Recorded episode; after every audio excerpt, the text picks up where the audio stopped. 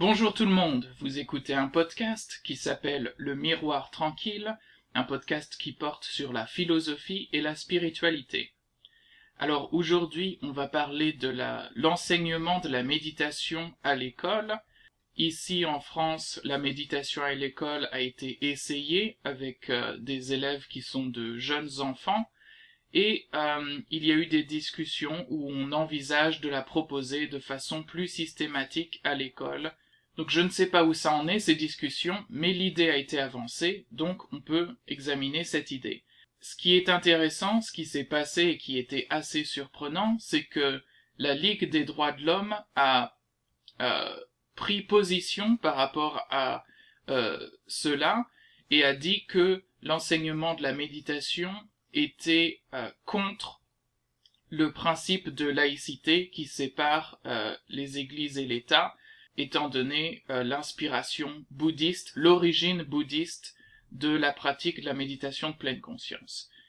Et ce qui est surprenant, c'est peut-être pas euh, ce genre d'argumentation, c'est peut-être plutôt le communiqué que la Ligue des droits de l'homme a produit et qui était, qui avait pas mal d'arguments un peu bizarres et de mauvaise qualité et que euh, je vous propose d'examiner aujourd'hui. Dans les Choses les plus intéressantes, je peux vous citer quelque chose du communiqué. Je cite Laïque et légitimé par la médecine, semblent bien être les deux sésames poussés en avant pour permettre à ce culte global, oh, d'accord, bon ça c'est un peu bizarre quand même, à ce culte global de pénétrer tous les secteurs d'activité des démocraties occidentales avec mansuétude, malheureusement nous voyons que la réalité est beaucoup plus sombre. Donc il y a un ton un peu euh, pamphlétaire et complotiste dans tout le communiqué euh, de la Ligue des droits de l'homme, et ça va être intéressant de s'interroger là-dessus.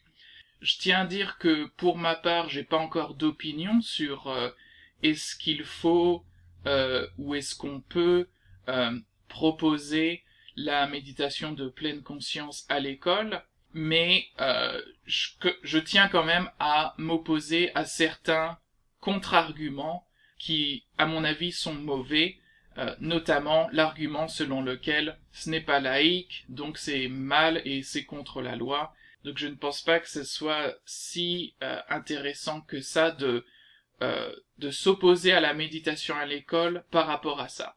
Mais sinon, aujourd'hui, on va examiner bah, cette question, la question de la laïcité, mais aussi la question de l'influence sociale du bouddhisme. J'ai moins de choses à dire là-dessus, mais le communiqué de la Ligue des droits de l'homme a beaucoup de choses à dire dessus, et j'ai quand même quelques critiques par rapport à ça. Et on va enfin aborder la question de la science de la méditation, parce que c'est l'une, euh, comme on l'a vu ici, euh, un, des arguments pour euh, la méditation à l'école, ça serait que c'est légitimé par la médecine, que ça a des bienfaits euh, prouvés par la science, etc. Et la Ligue des droits de l'homme s'oppose à ça. Donc on va voir ce qu'il en est. Euh, je vais commencer par vous résumer les arguments de l'association dans l'ordre d'apparition dans le communiqué, des arguments qui sont solidaires entre eux, mais le premier, ça serait enseigner la méditation de pleine conscience à l'école serait contre le principe de laïcité. On va en parler, moi je ne suis pas d'accord. Euh, ensuite, le bénéfice de la pleine conscience ne serait pas avéré scientifiquement, ou pas assez avéré scientifiquement, euh, mais il penche plutôt du côté de pas avéré scientifiquement du tout, euh, ce qui me semble assez douteux. Je pense qu'il y a un consensus scientifique suffisamment solide pour pour dire que la méditation a des bienfaits, pas forcément suffisamment solide pour dire que c'est une bonne idée de l'enseigner à l'école, euh, mais on verra ça. Ensuite, comme argument, il y aurait que, ah oui, ça c'est aussi bizarre, on verra pourquoi. Il serait avéré scientifiquement que la méditation peut provoquer des effets indésirables. Ce qui est un sujet intéressant, mais qui euh, intervient de façon bizarre dans le communiqué. Ensuite, il y a comme argument le fait que la pratique serait proche de dérives sectaires. Il y a aussi le fait que la méditation conditionnerait l'individu de façon maléfique. Elle le conduirait à une baisse de la vigilance, à une perte d'esprit critique, à un assujettissement, pardon, assujettissement de l'individu. Donc ça, c'est, c'est intéressant, mais c'est un peu délirant aussi. Euh, et enfin, il y a l'argument selon lequel ce seraient des lobbies bouddhistes qui piloteraient la promotion de la pleine conscience comme outil de leur euh, prosélytisme. Donc ça serait de la propagande bouddhiste. Donc voilà, ce sont les arguments qui sont présents dans le communiqué, mais ils insistent sur la question de la laïcité, étant donné euh, la, base légale de, de, de, cela, et le fait qu'en France, pour des raisons historiques, on, on est vraiment attaché à ce principe de laïcité. L'autre euh, argument fort, argument maître, c'est l'idée qu'il y aurait une maltraitance des enfants à cause de la proximité avec des dérives sectaires, et là encore, la loi protège les enfants, donc il y a une base légale pour cette inquiétude. Donc d'abord faisons le point sur le principe de laïcité. Déjà, on peut l'élargir parce que, ou le renforcer parce que il faut se souvenir que le principe de laïcité ne s'applique pas juste à la religion, ça protège la liberté de conscience, mais donc euh, ça s'applique euh, à des philosophies aussi, et donc euh, on peut élargir le principe parce qu'on on en parle souvent dans, dans le cadre de débats sur la religiosité, mais ça protège la liberté de conscience. Donc, en soi, que la méditation de pleine conscience soit religieuse ou non, on peut s'opposer à elle, euh, s'opposer à son euh, sa proposition à l'école, même si c'est pas religieux, on peut dire ah mais c'est une philosophie qu'on impose à nos enfants ou à nos élèves de je ne sais quel âge et ce n'est pas juste. Donc ce n'est pas concluant d'utiliser le, cliché qu'on entend souvent euh, le bouddhisme n'est pas une religion, c'est une philosophie, ou, ou encore, de façon plus nuancée,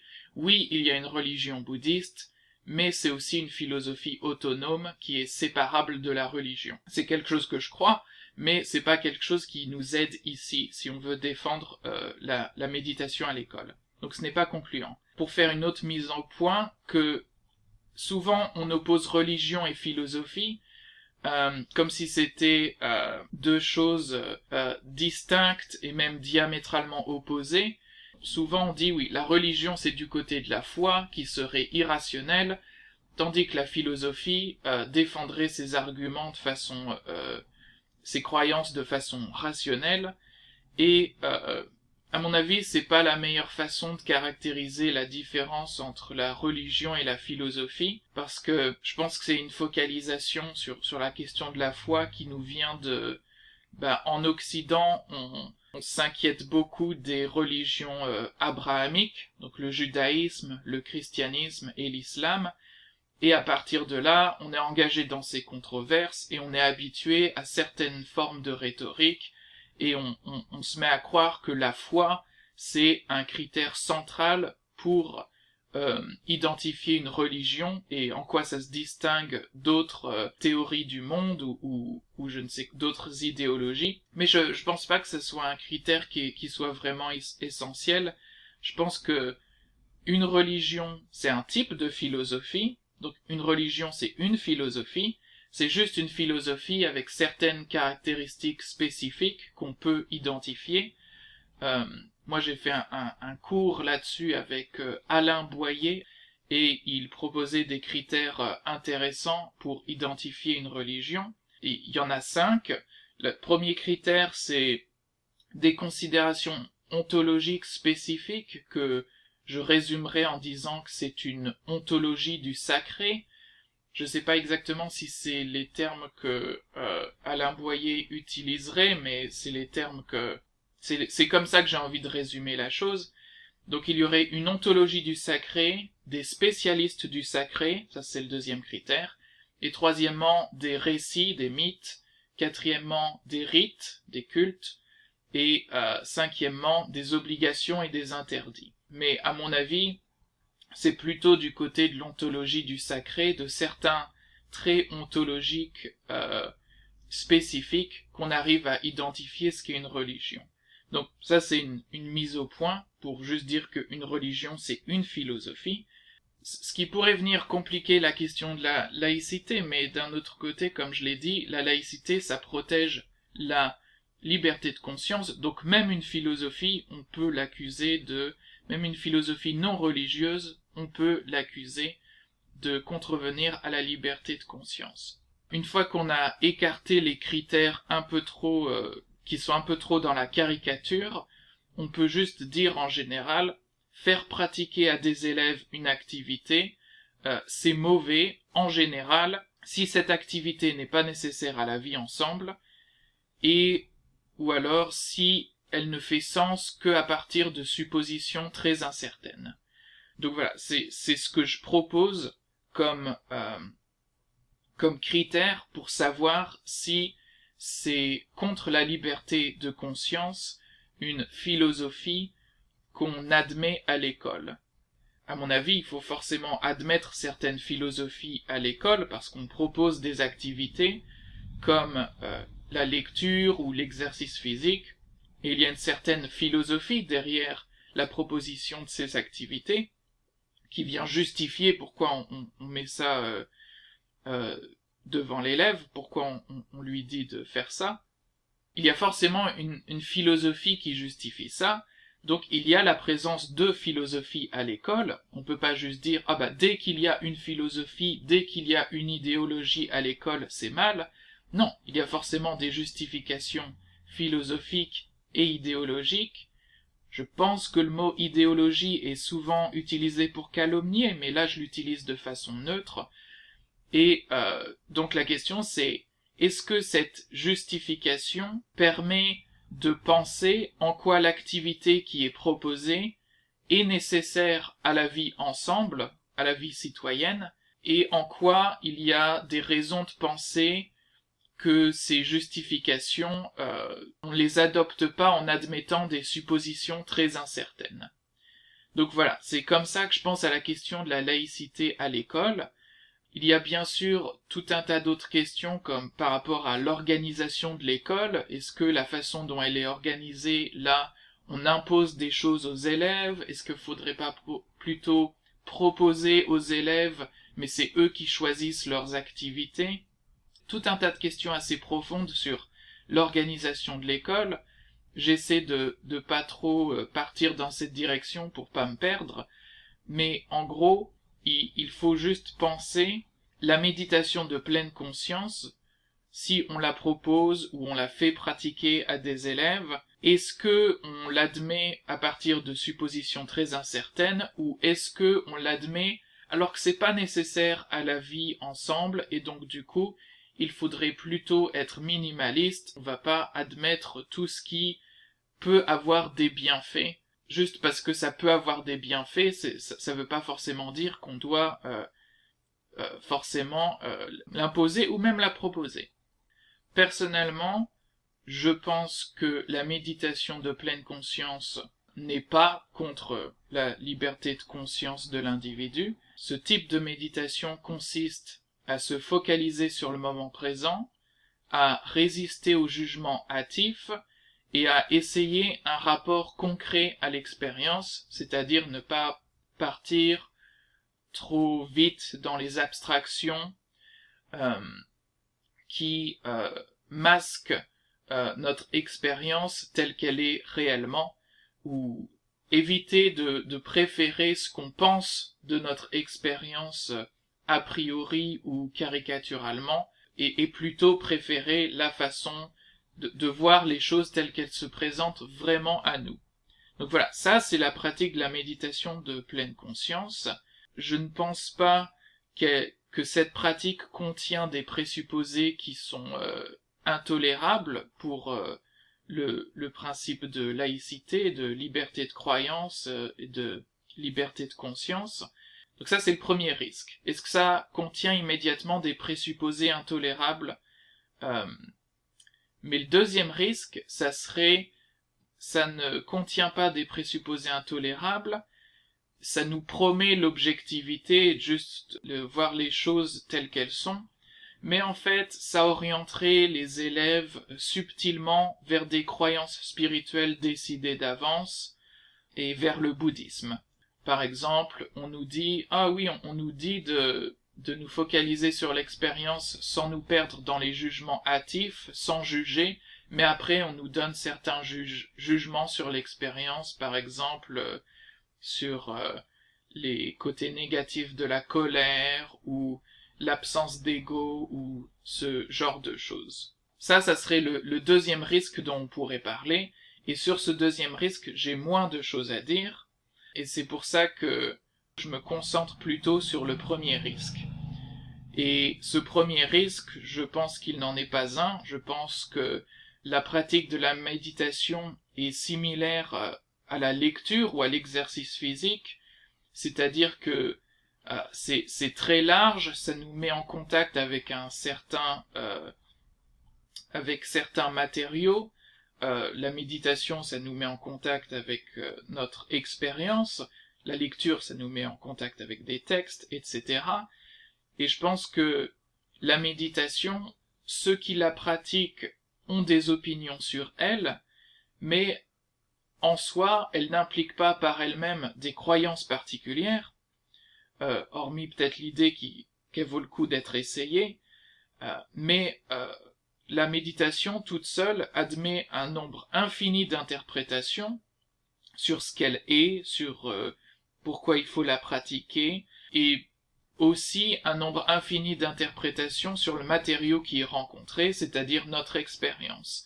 Ça ne nous, moi, mon, domaine de la philosophie, mon domaine de recherche, c'est la phénoménologie, qui est la description euh, en première personne de l'expérience, et je peux vous dire que les, les, euh, ça semble simple comme ça peut-être de revenir aux choses mêmes, revenir à l'expérience même et juste la décrire en première personne, mais je peux vous dire que les phénoménologues ne sont pas d'accord sur euh, la structure élémentaire, même élémentaire de l'expérience, ils ne sont pas d'accord du tout, donc pratiquer la méditation ou pratiquer la phénoménologie, ça ne vous condamne pas à une certaine interprétation de vos vécus, euh, de vos émotions, de votre rapport au monde. Non, il y a une pluralité d'interprétations et donc ça ne vous engage pas à croire quoi que ce soit en particulier. Vous pouvez vraiment défendre euh,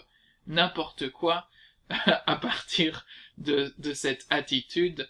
Euh, donc voilà.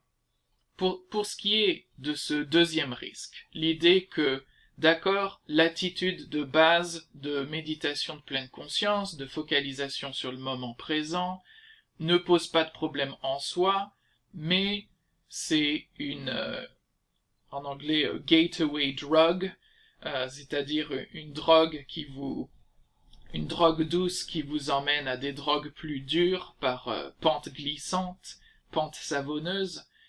Sur cette idée, j'ai moins de choses à dire, par ignorance de la façon dont les écoles sont organisées, par ignorance de, des institutions qui sont en place, l'idée qu'il y a un, lobby bouddhiste ou ce genre de choses, je, n'y connais rien. Par contre, j'aimerais faire remarquer certaines choses qui me semblent quand même euh, difficiles à, à nier, et c'est que si vraiment il y a un problème de ce genre de manipulation des enfants, eh bien, l'obstacle est surmontable. C'est, c'est pas quelque chose que on n'est pas démuni par rapport à ça. On, on, sait comment créer des institutions qui nous protègent de ce genre de dérive. Donc, je vous ai pas cité le, le communiqué euh, de la Ligue des droits de l'homme, mais il est très alarmiste et en gros il dit abandonnons la méditation à l'école, il y a juste rien de bon là-dedans. Et ça sonne très faux parce que c'est si c'est ça la situation, les choses sont mal organisées, mal encadrées, et que du coup on ne sait pas si ça si c'est du prosélytisme religieux, c'est c'est vraiment pas difficile à surmonter comme obstacle. Je pense que dans la foulée de l'examen scientifique de la méditation de pleine conscience, on a pas mal d'outils théorique et pratique pour faire en sorte qu'il y ait vraiment une, rigueur scientifique qui ferait en sorte que ce genre de dérive et de manipulation des enfants ne se produit pas. Voilà, je pense que c'est vraiment pas un obstacle euh, insurmontable. Deuxièmement, quelque chose que je voudrais faire remarquer, c'est qu'il y a une lacune dans l'argumentation de la Ligue des droits de l'homme et toute argumentation qui, qui ressemble à celle-ci. Et pour moi, c'est, une omission qui est vraiment grave et qui fait tomber euh, leur critique du côté du complotisme, alors qu'en réalité leur critique aurait pu être beaucoup plus intéressante que ça. Encore une fois, moi je ne suis pas forcément pour euh, l'enseignement de la méditation à l'école, je n'ai pas encore d'avis tranché sur la question, et je pense que la critique aurait pu être plus intéressante, euh, moins calomnieuse et pamphlétaire, euh, etc. Et pour, pour moi, l'omission qu'il y a ici, c'est celle du champ de la science de la méditation. Alors d'accord, il y a la neuroscience de la méditation où on étudie le cerveau pendant d'un méditant, mais il y a aussi la science qui est la euh, psychologie sociale. Je dis ça parce qu'en anglais c'est social psychology, je sais pas si c'est le bon terme ici, mais en gros la psychologie expérimentale qui essaie de mesurer euh, les effets de la méditation à mon avis, il y a une omission ici. On ne, on ne parle pas de ce champ de recherche. Et c'est très grave parce que ça, pour moi, c'est vraiment le, le plus gros défaut de ce genre de critique alarmiste de l'enseignement de la méditation à l'école. Donc déjà, qu'est-ce que j'entends par omission? Parce qu'il y a, bien dans ce communiqué dont je vous parle des citations euh, qui parlent de, de cette science. Euh, je peux vous en lire une. Euh, malgré des milliers d'études réalisées, la totalité des méta-analyses examinant ce domaine conclut à une absence d'effet significatif ou à un effet très modéré de la méditation de pleine conscience, insistant sur la nécessité d'une meilleure méthodologie de recherche. Donc voilà, ça c'est une citation qui parle du champ de recherche de la science de la méditation. Bon, au passage, mais c'est vraiment au passage, et je vais vous dire pourquoi. Au passage, j'ai envie de vous dire que c'est faux. Euh, le consensus scientifique n'est pas cela. Euh, je vois un peu en filigrane à quoi cette citation se réfère en termes d'études et de méta-études, mais si vous écrivez quelque chose du genre la totalité des méta-analyses examinant ce domaine conclut que il n'y a rien à voir, Là, non, c'est pas, c'est pas bon, je dirais que c'est n'importe quoi. Donc, ce qui, qui s'est probablement passé, là, pour essayer de comprendre cette citation, c'est que les auteurs de cet article ont lu des méta-analyses qui affirment résumer tout le champ de recherche et qui sont très critiques sur la méditation et sur le champ de recherche. Euh. et euh, donc ces méta-analyses, elles existent, elles sont pas euh, toujours euh, de mauvaise qualité. Vous voyez mon biais quand je dis ça, mais elles sont pas toujours euh, paresseuses, des fois elles sont de bonne qualité, elles sont intéressantes, et elles peuvent faire l'objet d'un débat fructueux. Donc, ce n'est pas le fait de se référer à elles qui me dérange. Bon, il y a quelque chose qui me dérange un petit peu, c'est dans, dans cette sélection d'études, c'est que la, Ligue des droits de l'homme mentionne aussi à un moment euh, le, le, fait que euh, il y a des études qui euh, examinent les effets indésirables de la méditation. Et peut-être que je ferai un épisode de podcast sur ça parce que c'est très intéressant. Mais elle examine oui donc la Ligue des droits de l'homme mentionne des études qui parlent des effets indésirables de la méditation Or, ce corpus de textes auquel il se réfère, je pense, euh, mentionne les effets indésirables, mais aussi les effets bénéfiques. Et donc, c'est un peu étrange de choisir ce qui nous arrange dans différents corpus d'études, parce que certes, il y a un corpus d'études qui est très critique par rapport aux effets de la méditation, mais c'est pas dans ce corpus d'études qu'on trouve euh, l'analyse des effets indésirables, c'est dans un autre corpus d'études qui, en même temps de parler des, effets indésirables, parle aussi des effets bénéfiques. Donc c'est bizarre que qu'on retrouve cet argument dans le texte parce que ça donne un peu l'impression qu'on a un peu choisi euh, ce qui nous arrangeait pour l'argumentation. Ça, a l'air un peu paresseux ou malhonnête de, de faire ça. Mais vraiment, c'est pas ça qui me dérange le plus parce que là, ce que, ce que je viens de vous dire un petit peu de cette idée de on, sélectionne les études euh, qui servent notre propos et il y a des débats sur euh, quelles sont les meilleures études et méta-études, etc. Ça, ça me dérange pas trop parce que même les scientifiques au sein de ce champ de recherche, les scientifiques qui sont en désaccord entre eux, ils se chamaillent exactement de la même manière où en gros on dit ben non c'est ces études-là qui sont de bonne qualité. Et l'autre scientifique il va dire mais non ce sont ces études-là qui sont de bonne qualité. Donc il y a de la chamaillerie dans le le champ de la science. C'est c'est pas ça qui me dérange le plus. Ce qui me dérange c'est la façon très détournée dont cette association euh, se réfère à ces études et c'est pour ça que je parle d'une omission. C'est pas tant le fait de privilégier certaines études au lieu d'autres, ça c'est plutôt normal dans les controverses, c'est plutôt que les, les, citations et les extraits euh, d'études sont déconnectés euh, des débats vivants et nuancés et progressifs euh, de la communauté savante. Et je trouve ça étrange parce que c'est justement ces débats-là qui, de, très grande qualité, qui sont notre meilleur bouclier contre les dérives de la méditation. Parce que, certes, il y a un certain engouement et un certain buzz pour tout ce qui semble avoir des effets bénéfiques, euh, qui est montré dans, dans la psychologie sociale, mais au-delà de ce buzz, il y a une vraie communauté scientifique qui est prudente, qui est modeste, qui a des débats très intéressants et très nuancés. Et ça, ça a vraiment un rôle dans notre société, cette communauté scientifique. Et il faut restituer euh, le rôle social que joue cette communauté lorsqu'on parle de ce genre de choses.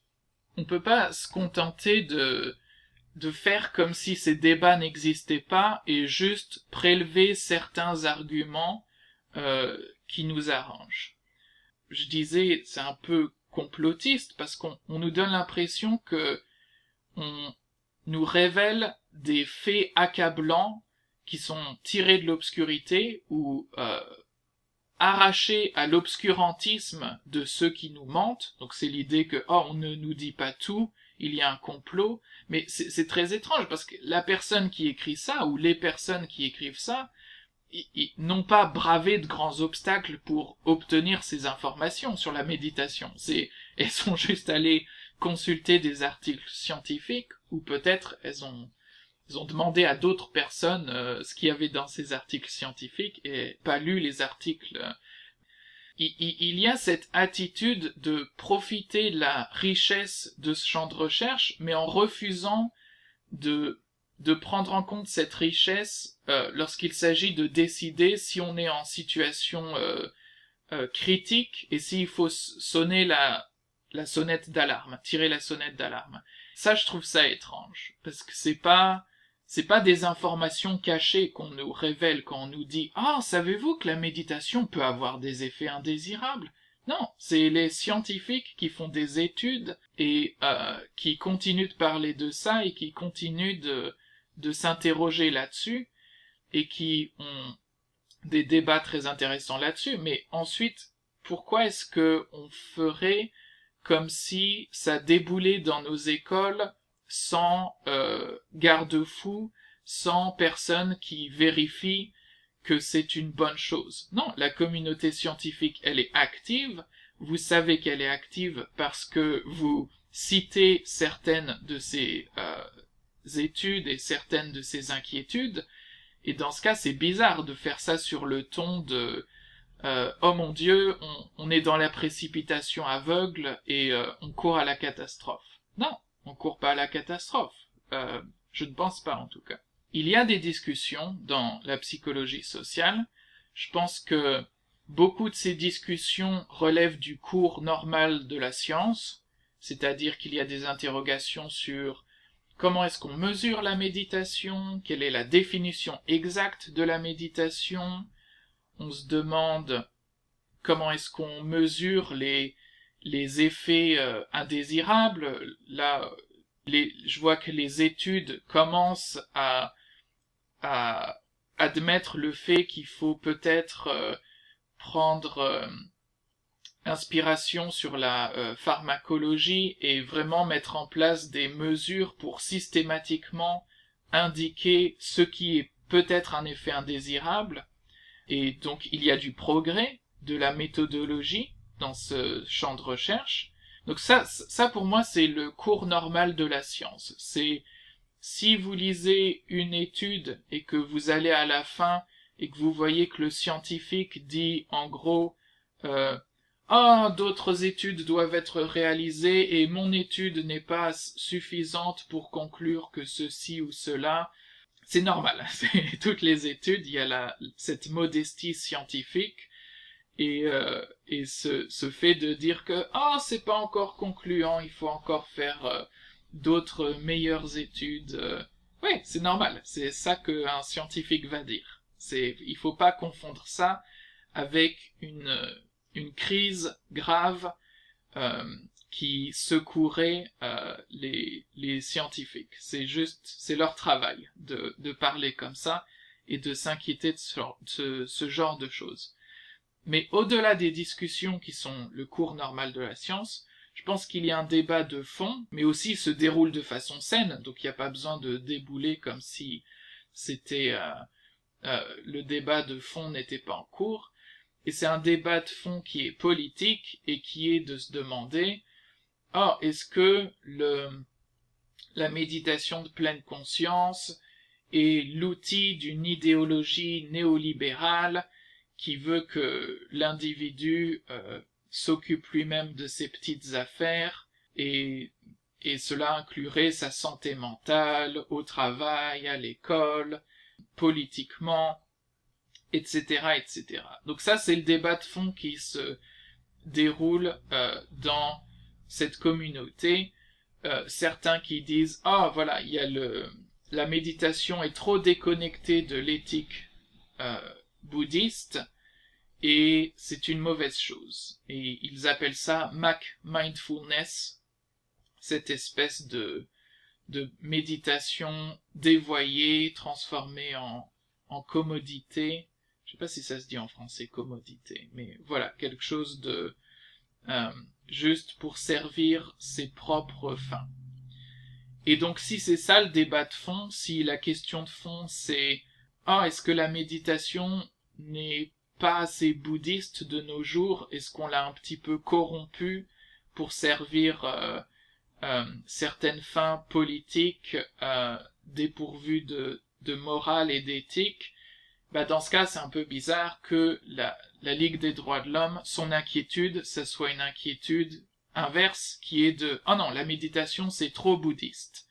Et je pense que il y a un peu de xénophobie euh, là-dedans. Si, si de façon paresseuse on résume le bouddhisme à une sorte de philosophie nihiliste, passive, qui, euh, puisqu'elle est nihiliste, puisqu'elle est passive, puisqu'elle fait du lavage de cerveau, est, est idéale pour devenir le bras armé euh, de, des, du statu quo idéologique euh, néolibéral, je pense que ça relève de la xénophobie et c'est quand même assez grave.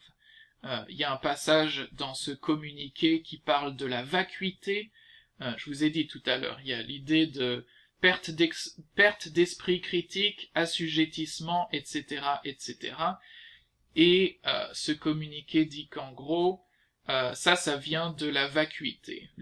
La méditation nous fait nous concentrer sur la vacuité et ça conduit à une perte d'esprit critique.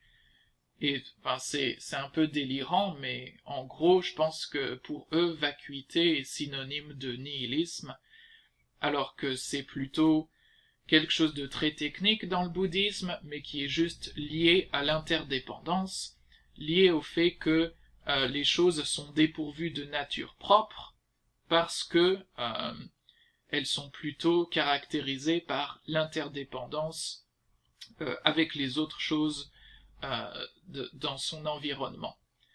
Et donc transformer ça en, une sorte de fantasme noir du nihilisme, je trouve que c'est c'est assez étrange et assez vieilli. Donc ça m'a beaucoup surpris. Et voilà. J'aimerais conclure avec euh, juste une pensée que j'ai et qui est une, hypothèse que j'ai personnellement et que euh, je vous ai parlé de xénophobie euh, tout à l'heure et je pense que il y a la tentation de succomber à certaines phobies faciles lorsqu'on voit une, un exercice spirituel qui fait le buzz et que cet exercice spirituel ne relève pas de notre propre euh, euh, vision du monde.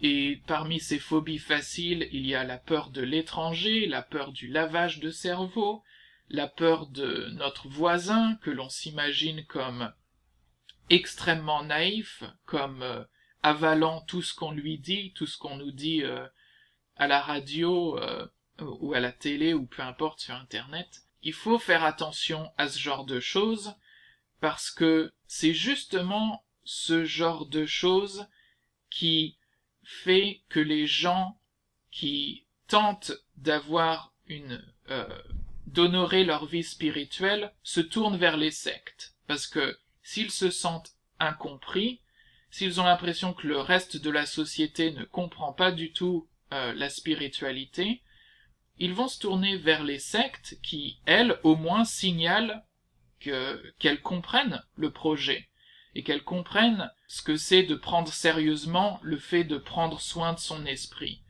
Euh, donc voilà, c'est tout pour cet épisode. Merci de m'avoir écouté.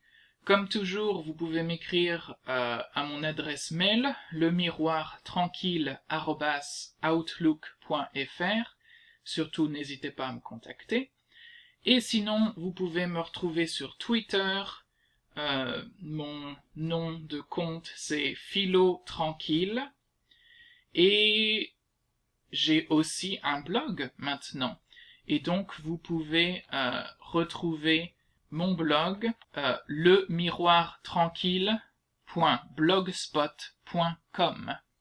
Merci beaucoup, on se retrouve au prochain épisode.